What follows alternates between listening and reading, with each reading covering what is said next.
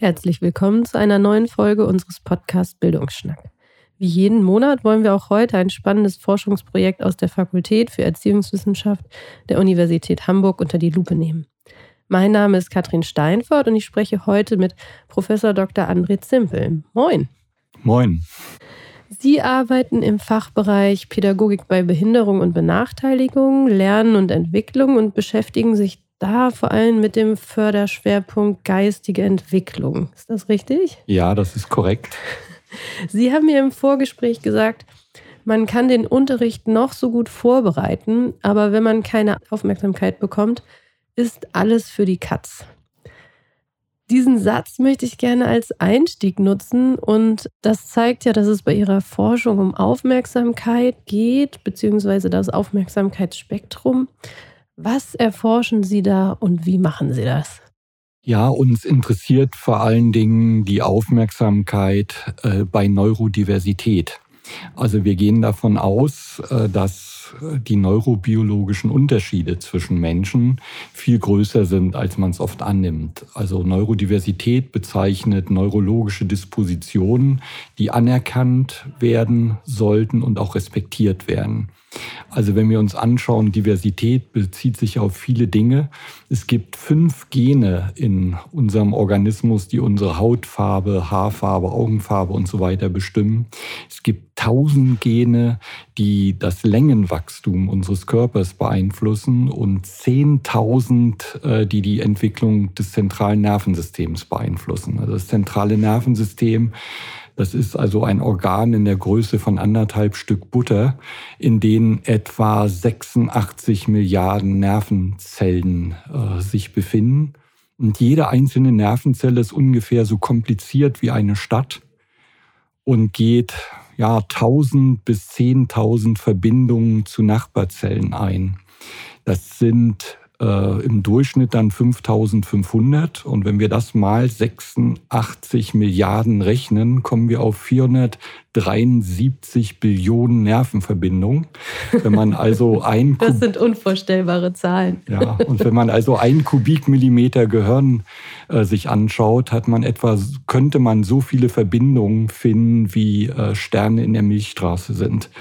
Und äh, wenn man sich das klar macht, mit, welchen, mit welcher Diversität wir zu tun haben, stellen wir, was Aufmerksamkeitsunterschiede anbelangt, sind wir da noch ganz am Anfang. Also wir kennen so einige Syndrome. Das ist das Autismus-Spektrum, ADHS, Dyskalkulie, Legasthenie, Dyspraxien oder Tourette-Syndrom, Trisomie 21. Äh, und da untersuchen wir, welchen Einfluss die Neurodiversität auf die Aufmerksamkeit hat. Denn Aufmerksamkeit ist das, mit dem Lehrerinnen arbeiten. Also SchülerInnen, die dem Unterricht keine Aufmerksamkeit, äh, dem Unterricht keine Aufmerksamkeit schenken können, auch wenn sie es wollten, profitieren von Unterricht nicht. Na, dann ist es eigentlich herausgeworfenes Geld, es ist schade um die Zeit und äh, deshalb halten wir es für wichtig, wissenschaftliche Klarheit zu erlangen. Denn die Inklusion schreibt uns ja vor, dass also Menschen mit verschiedenen Syndromen heute auch in allgemeinen Schulen genauso am Unterricht teilnehmen wie alle anderen Kinder, Jugendlichen und auch Erwachsene, wenn wir an die Erwachsenenbildung denken, ja, teilnehmen. Mhm. Irgendwie. Das heißt, Sie erforschen unterschiedliche Aufmerksamkeitsspektren oder inwiefern das Auswirkungen auf das Lernen hat, richtig? Ja, wir messen zum Beispiel den Umfang der Aufmerksamkeit. Das meint, wie viele Dinge kann man innerhalb von 200 Millisekunden simultan erfassen? Wie viele Dinge kann man gleichzeitig erkennen? Mhm. Oder in wie viel Millisekunden muss etwas präsentiert werden, dass es vom Gehirn erkannt wird. Das sind also so Grundlagenforschungen, die wir durchführen. Und äh, da geht es also auch darum, ob Menschen eher sprachliche Informationen gut verarbeiten, eher bildliche Informationen oder auch eher Muster verarbeiten. Das heißt also, wir haben drei Möglichkeiten zu denken, entweder in Bildern, in Sprache oder in Mustern. Und alle Denkweisen haben Vor- und Nachteile und haben einen großen Einfluss auf den Lernerfolg. Wie sieht denn diese so eine Messung aus? Wie muss ich mir das vorstellen? Also wir nutzen dazu ein sogenanntes Computertachistoskop. Das ist eigentlich eine sehr alte Methode. Also das Tachistoskop hat schon Wilhelm Wundt äh, im 19. Jahrhundert verwendet, das sogenannte Falltachistoskop. Das war so eine Art Guillotine, die runterfällt, also so eigentlich eine Blende, die sich schließt und äh, dann hat man das Bild nur Sekunden oder in Bruchteilen einer Sekunde sehen können und dann wird abgefragt, wie viel erkannt wurde. Das können wir heute mit Computerbildschirmen viel exakter steuern. Und äh, die Ergebnisse sind auch viel präziser. Und wir untersuchen eben Menschen unter den Bedingungen von verschiedenen Syndromen, wie viele Dinge können sie simultan erkennen, also im Bruchteil einer Sekunde. Mhm. Und wir, für uns Neurotypischen gibt es da eine feste Zahl, das sind nämlich vier Einheiten. Man spricht auch von Chunks. Chunks sind Bündel. Mhm. Ja. Und neurotypisch heißt? Kein äh, neurologisches Syndrom. Okay, also in Anführungsstrichen gesund. Ja, wir sprechen nicht von Krankheit. Ja, ja also ähm, wir unterscheiden, wir sprechen von einer Disposition, mhm. äh, die Menschen haben. Also wenn sie krank sind, gehen sie zum Arzt, aber die Disposition bleibt das ganze Leben lang. Mhm. Okay. Gut, also äh, wir Neurotypischen äh, erkennen, was waren das? Vier Chunks? Nee. Ja. Ein Chunk ist das also, müssen Sie noch mal ganz kurz für mich aufdröseln. Ja, Chunks sind Bündel, je nachdem, wie wir bündeln. Mhm. Na, also wir können zum Beispiel mh, hm, vier Striche sehen. Mhm. Das wären, jeder Strich wäre dann ein Chunk. Mhm. Aber wir können auch vier Buchstaben simultan erkennen, die aus verschiedenen Strichen sich zusammensetzen, mhm. weil wir gleich den Buchstaben sehen. Also ähm, das W, der Buchstabe W ist ein Chunk von vier Strichen. Mhm. Und diese Bündelung geht unendlich weiter. Ne? Wir können, wir können vier Städte simultan sehen auf einer Karte. Mhm. Oder wir können vier Fenster uns anschauen. Es ist egal, was es ist, je nachdem, worauf sich unsere Aufmerksamkeit richtet. Und man sieht schon, die Abstraktion spielt da auch eine Rolle. Je nach Abstraktionshöhe äh, das ist übrigens auch der Grund, äh, warum wir Menschen abstrahieren müssen, weil wenn wir alle Details immer wahrnehmen würden, ja, wäre unser Gehirn hoffnungs unser Aufmerksamkeitsumfang hoffnungslos überlastet. Mhm. Ja, wir können also vier Blätter wahrnehmen, aber auch vier Bäume. Mhm. Okay, und wenn wir das jetzt wissen, also wir wissen, die Neurotypischen erkennen vier, was gibt es denn für Erkenntnisse darüber, wie das vielleicht bei neuroatypischen Personen äh, funktioniert? Ja, wir sprechen von neurodivergenten Personen, also neurodivergente Personen. Äh, Nochmal so als Definition, also salopp gesagt, äh, bezeichnen wir Neu neurodivergent als anders, aber vollkommen richtig im Kopf. Also wir betrachten sie nicht als äh, eine Minusvariante des Normalen, sondern wir sehen anders als gleichwertig äh, zu dem, was wir als normal lesen. Mhm. Ja, also von Normalität spricht man heute eigentlich weniger, deshalb der Begriff neurotypisch, mhm. der trifft es besser. Also die ganze Kultur, die uns umgibt, ist mit Chunks aufgeteilt, die für neurotypische Personen ideal sind. Schauen wir uns an, die kompliziertesten Buchstaben in unserem Alphabet bestehen aus vier Strichen. Das ist das große E oder das große W das sind vier Striche. Und alle anderen Buchstaben sind etwas äh, kleiner. Das D könnte man aus einem Strich und einem Bogen bestehend betrachten. Das sind nur zwei Bestandteile. Aber man sieht schon, dass die Schriftsprache für Neurotypische optimiert ist. Man kann auch zeigen, dass die Silbenlänge in der Regel vier Buchstaben oder vier Laute betrifft. Das ist noch genauer. Dass also auch Silben im guten journalistischen Texten in der Regel im Schnitt bei vier liegen. Hm, man kann ähm, auch, wenn man Sätze aufteilt, das ist ein höherer Chunk, äh, wird man versuchen, nicht vier Teilsätze zu überschreiten, weil der Satz dann unverständlich mhm. wird für neurotypische. Menschen im Neurodiversitätsspektrum, zum Beispiel im Autismusspektrum oder mit Trisomie 21, haben einen anderen Aufmerksamkeitsumfang und dadurch einen erschwerten Zugang äh, zu unserer gesamten Kultur. Mhm.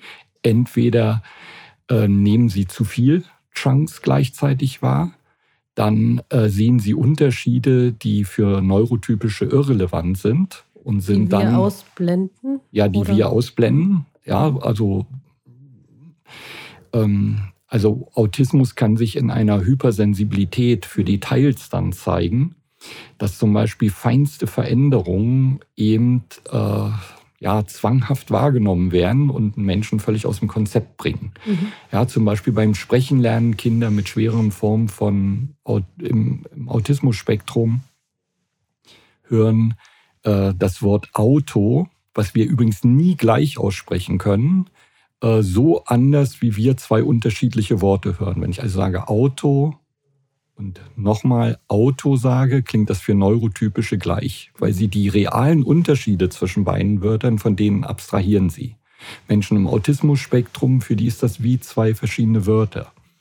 Also wie zum Beispiel Auto und anders oder Ameise oder so weiter. Ne? Und das ist ganz klar, dass die dann einen schwereren Zugang zur Lautsprache haben. Oder Menschen äh, mit Trisomie 21, die also nur zwei Chunks simultan wahrnehmen können, hören oft nur das Ende von Wörtern. Wenn ich also die mhm. Kinder bitte, sprich mal das Wort Universität nach, dann sagen viele Kinder Sität und haben das Gefühl, es vollkommen richtig gesagt zu haben. Und das führt natürlich zu Missverständnissen. Wir hatten ein Kind mit Trisomie 21, was vor einer Wand stand mit ganz vielen Bildern und das rief immer Affe. Und die Studierenden schauten, da waren Krokodil, Kamel, ein Bär, alle möglichen Tiere, aber kein Affe bis dann jemand drauf kam, sie meinte die ganze Zeit die Giraffe. Mhm. Ja, und da muss man erstmal drauf kommen. Äh, und man kann sich vorstellen, wenn man immer nur die Hälfte, das Ende von Wörtern mitbekommt, dann ist es sehr schwer, sich in Situationen zurechtzufinden. Ja, und das ist für Inklusion eine Wahnsinnsherausforderung. Und wir versuchen dem zu begegnen, indem wir besondere Lernmaterialien für diese SchülerInnen äh, konstruieren, die ihnen dann helfen, äh, dem Unterricht genauso zu folgen wie äh, das Neurotypische. Mhm. Das wäre nämlich auch jetzt genau perfekte Überleitung meine Frage gewesen. Ähm, wem hilft diese Forschung? Also wem, welche Forschung kann wem helfen? Und vor allen Dingen auch, wie sieht das dann im Konkreten an Lernmaterialien aus? Also eigentlich wenden wir uns schon an die Eltern und die ganze Familie in der Frühförderung. Der ganze Vorschulbereich muss das natürlich schon berücksichtigen, weil es sich da schon niederschlägt. Aber besonders äh, wichtig ist es natürlich in der Schulzeit, aber auch in der Berufsausbildung und im späteren Berufsleben. Also wir könnten jetzt sagen, eigentlich äh, zieht sich diese Neurodivergenz äh, durch äh, die gesamte Biografie. Uns interessiert natürlich im hohen Maß auch die Schule. Und ähm, da haben wir eben Apps entwickelt. Also zum Beispiel die Matilda-App. Das ist ein Matheprogramm äh, für SchülerInnen äh, mit Trisomie 21, für die wir auch auf der Didakta und einen Preis gewonnen haben, äh, die ähm, sozusagen auch dynamisch auf diese Kinder angepasst wird, sodass sie einen Zugang äh, zu Mengen bekommen. Denn neurotypische Kinder lernen Mengen meistens mit der Kraft der fünf. Das heißt, die 5 ist die erste Mengengröße, die so ein bisschen verschwimmt, weil wir ja einen Aufmerksamkeitsumfang von 4 bei neurotypischen mhm. voraussetzen. Und wenn ähm, die Kinder nicht mehr zählen, sondern ein mentales Bild von der 5 haben, dann äh, haben sie eine wichtige Stufe in, in, in der Aneignung mhm. des Rechenkönnens geschafft. Und das schaffen ähm, SchülerInnen mit Trisomie 21 nie weil okay. die schon bei drei diese Probleme haben. Mhm. Und diese App ist genau für auf diese Kinder abgestimmt und wir stellen fest, auch sie bilden dann mentale äh, Mengenvorstellungen, wo sie nicht zählen brauchen und bekommen auch so einen Zugang zum Rechnen. Mhm. Und die dynamische Anpassung, die Sie gerade äh, angesprochen haben, was ist das? Was kann in dieser App dynamisch angepasst werden?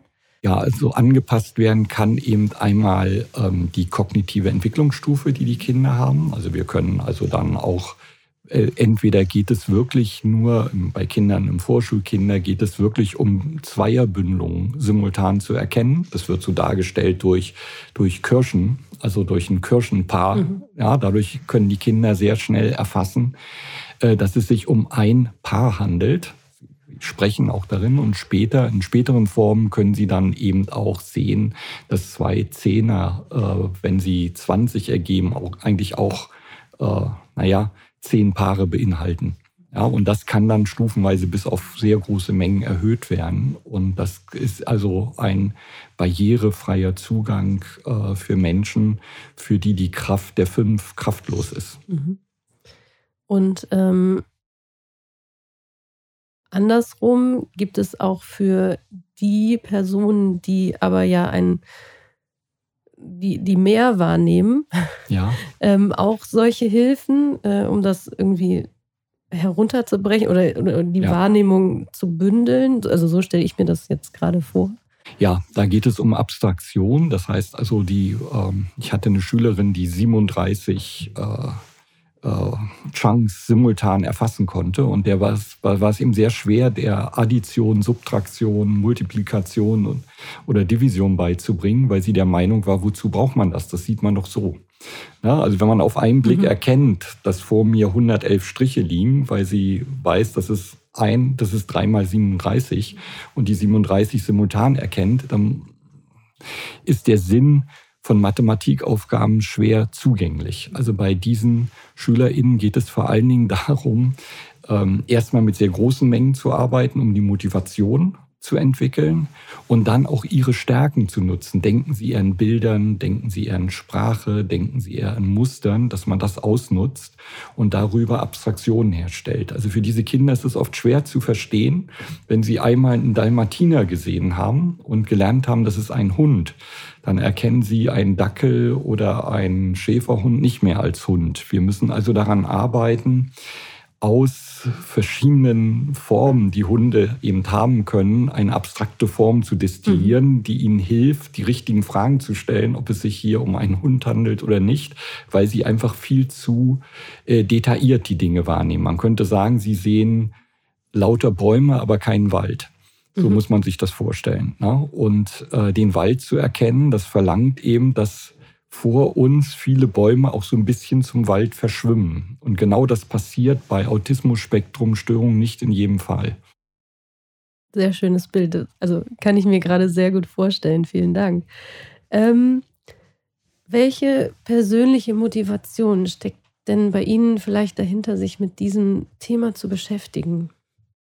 Ja, ähm, also ich habe einmal als Kind erlebt, äh, was äh, mit der Wahrnehmung passiert, äh, wenn ein Mensch erblindet. Es handelt sich um meinen Vater, der im Alter von 30 Jahren aufgrund einer ähm, Retinitis pigmentosa eben einen immer kleineren Aufmerksamkeit, nicht Aufmerksamkeit, das ist falsch, sondern ein, sein Sehfeld hat sich verengt und er ist dann langsam erblindet. Das hat mich natürlich schwer beeindruckt als Kind, das mitzuerleben. Und das andere ist, dass ich selbst wahrscheinlich eine Mutation auf Chromosom 11 habe, die bewirkt nämlich ähm, die, eine sogenannte Synästhesie. Also mhm. ich bin, für mich hat jede Zahl eine Farbe, jeder Buchstabe eine Farbe. Für mich hat ähm, jede, jeder Akkord, äh, den ich höre, sogar jede, jede, ähm, jede, jedes Tonintervall hat einen unterschiedlichen Geschmack äh, und so weiter. Also Synästhesie bedeutet, dass also viele ähm, Abstraktionen bei mir mit ähm, konkreten Empfindungen verbunden sind. Und äh, das ist eben auch eine Form der Neurodivergenz. Und deshalb war das Thema für mich immer eins, was mich begeistert und angezogen hat auf einer ganz persönlichen Ebene. Ähm, wenn Sie zurückdenken, ähm, welche Stolpersteine liegen oder lagen denn bisher so im Weg? Also was, was kommt Ihnen immer wieder vielleicht auch vor, was, wo Sie denken, oh, das jetzt schon wieder? naja, die Bedeutung dieser Forschung wird äh, nicht anerkannt, weil das ist mhm. eben sehr schwer, überhaupt über Aufmerksamkeit nachzudenken. Also wir kriegen kaum mit, dass wir ein begrenztes Sehfeld haben. Also ich muss meine Hand jetzt sozusagen seitlich an meinem Kopf bewegen, um zu sehen, hier endet mein Sehfeld. Ja, aber da ist keine Linie oder kein, kein Warnschild, Achtung, hier endet das Seefeld. Wir merken es eigentlich nie. Aber dass unsere Aufmerksamkeit begrenzt ist, das merken wir überhaupt nicht. Das kann man auch gar nicht so vermitteln wie mit dem Seefeld. Also es gibt kaum einen Trick zu zeigen, dass unsere Aufmerksamkeit begrenzt ist. Ein bisschen populär geworden ist es durch den Versuch äh, mit dem Zählen von Bällen, die sich Menschen zuwerfen, in schwarzer Kleidung, weißer Kleidung. Und äh, die soll man zählen, die Bälle, und dann läuft so ein Gorilla durchs Bild, den mhm. viele nicht sehen. Mhm. Da haben viele Menschen zum ersten Mal erlebt, dass ihr Aufmerksamkeitsumfang begrenzt ist. Mhm. Ja, aber ansonsten gibt es kaum äh, Illustrationen dafür. Deshalb haben die meisten keine Vorstellung. Also ich brauche immer sehr viel Zeit, Menschen zu erklären, worum es uns überhaupt geht.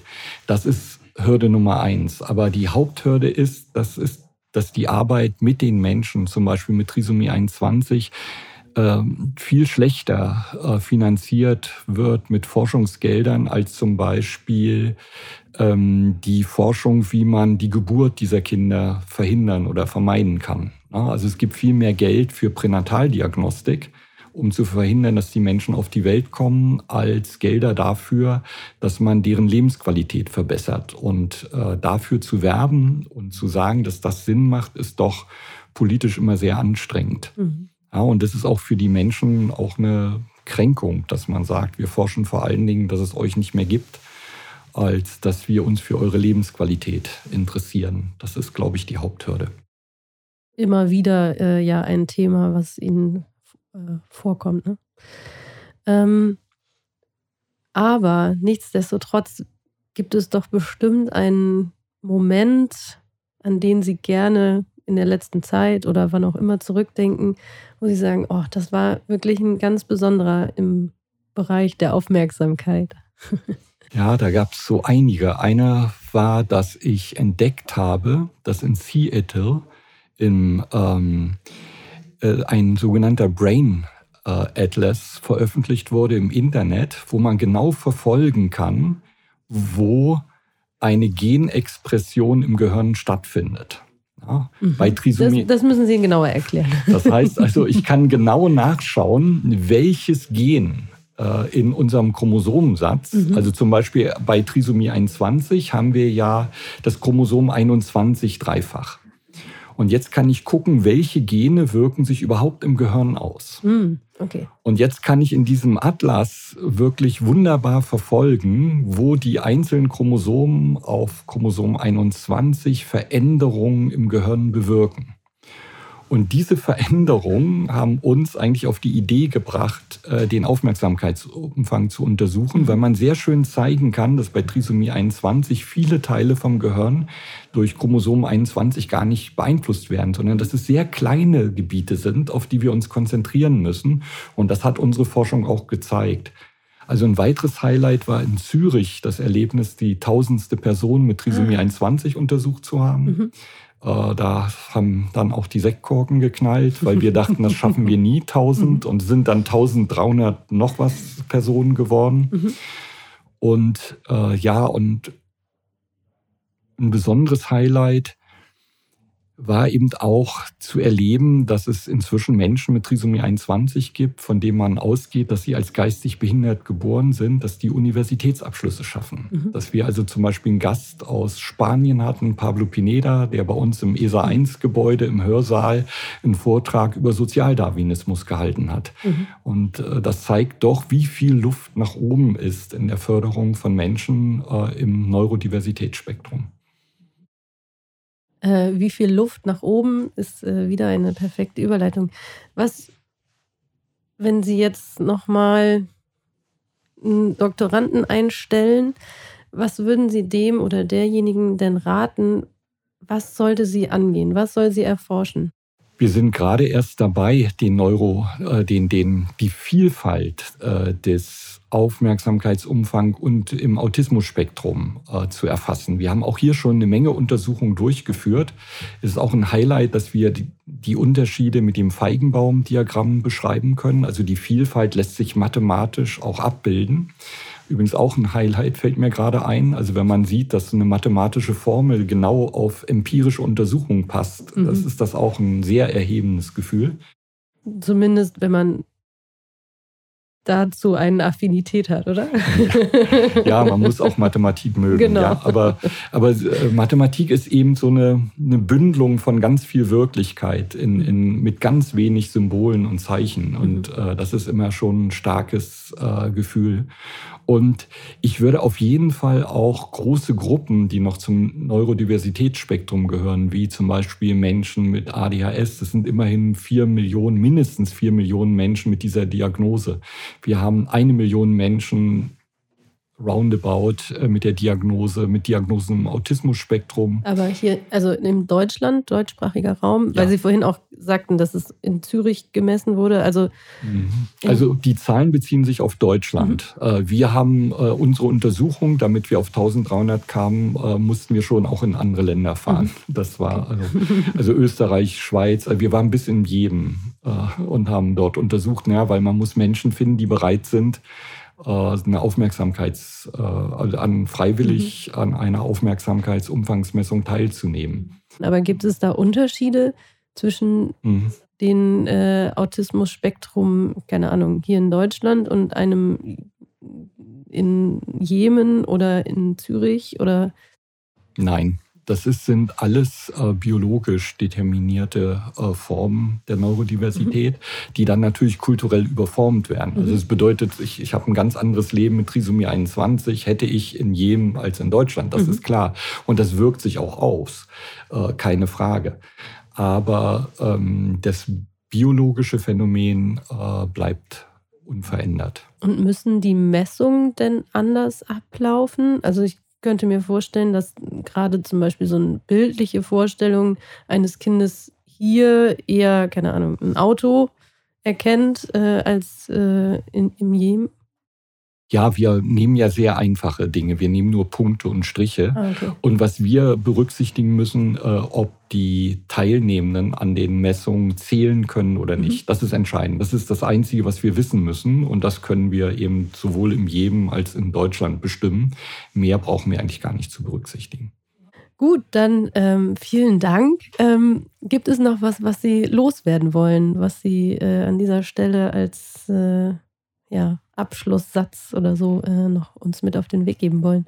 Ja, ich finde den Bildungsschnack als eine, empfinde ich als eine gute Idee, weil der zwingt ein, äh, die eigene Forschung nochmal so auf den Punkt zu bringen, äh, was gar nicht so einfach ist, aber äh, eine schöne Sache.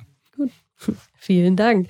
Ähm, ja, ich bin begeistert davon, was Sie da äh, auf die Beine gestellt haben, an, an was Sie da erforschen und ich hoffe, dass äh, auch viele der HörerInnen äh, jetzt nochmal ein bisschen besser wissen, was denn ein Aufmerksamkeitsspektrum ist und äh, an wie vielen Stellen das auch ähm, ja, verändert sein kann.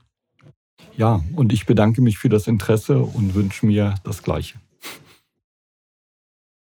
Dies war eine Folge vom Bildungsschnack. Jeden Monat wird hier ein Forschungsprojekt der Fakultät für Erziehungswissenschaft der Universität Hamburg vorgestellt. Wenn Sie wissen wollen, zu welchen Themen die Wissenschaftlerinnen und Wissenschaftler an unserer Fakultät forschen, wie genau sie das eigentlich machen und welche Relevanz das für Bildung und Gesellschaft hat, dann abonnieren Sie uns jetzt bei Spotify oder iTunes. Danke fürs Zuhören, tschüss und bis zum nächsten Mal.